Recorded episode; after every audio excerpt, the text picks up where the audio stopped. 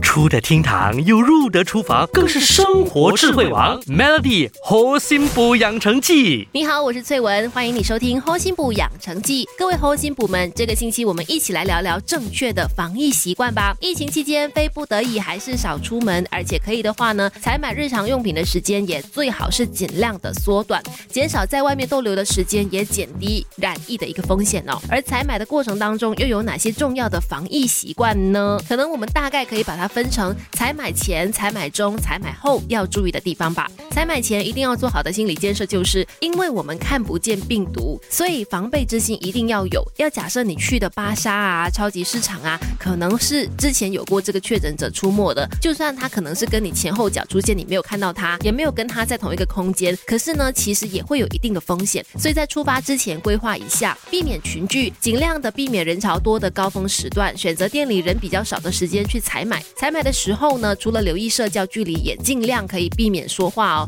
尤其是大声说话，因为大声说话是在打喷嚏和咳嗽之外扩散病毒能力最强的一个行为。所以如果看到有人在叫卖呀，在大声讲话的时候，也建议你最好是远离啦。买东西的时候呢，也应该避免四处乱摸，在东西放进购物袋之前，通通先用酒精消毒，再消毒双手，这样呢可以大幅降低把病毒带回家的风险。当然回到家之后也要再清洁消毒，之后不是急需用到的物品其实。可以先把它放在家门外或者是玄关的地方，让它在使用之前先静置一段时间。这么做是因为病毒在物品上面存活的时间从一天到一个星期都有可能，所以不急着用的东西可能就可以先放着，不要去碰它，让可能存在的病毒死亡。至于食材类，如果没有消毒，建议有皮就要削皮，洗干净，然后食材尽量呢都高温煮熟，杀死病毒。今天的采买守则就先聊到这里喽，明天我们继续跟你聊出外采购的时候戴手。套这样做到底是不是比较好呢？Melly 猴心补养成记，每逢星期一至五下午五点首播，晚上九点重播，有美心和翠文与你一起练就十八般武艺。嘿呀！